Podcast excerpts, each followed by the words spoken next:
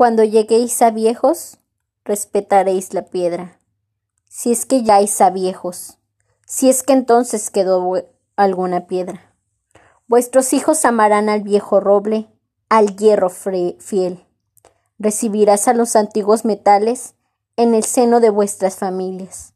Trataréis al noble plomo con la decencia que corresponde a su carácter dulce. Te reconciliarás con el zinc, dándole un suave nombre, con el bronce considerándolo como hermano del oro, porque el oro no fue a la guerra por vosotros, el oro se quedó por vosotros, haciendo el papel del niño mimado, vestido de terciopelo, arropado, protegido por el resentido acero. Cuando lleguéis a viejos, respetaréis al oro. Si es que llegáis a viejos, si es que entonces quedó algún oro.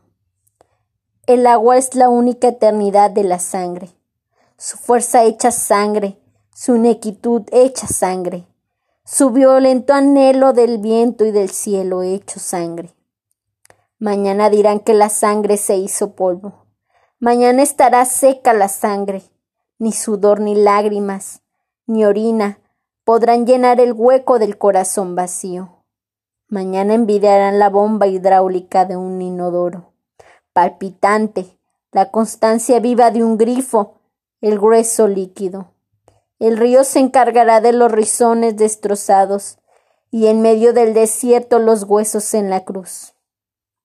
Dame un motor más fuerte que un corazón de hombre. Dame un cerebro de máquina que pueda hacer agujero en el dolor.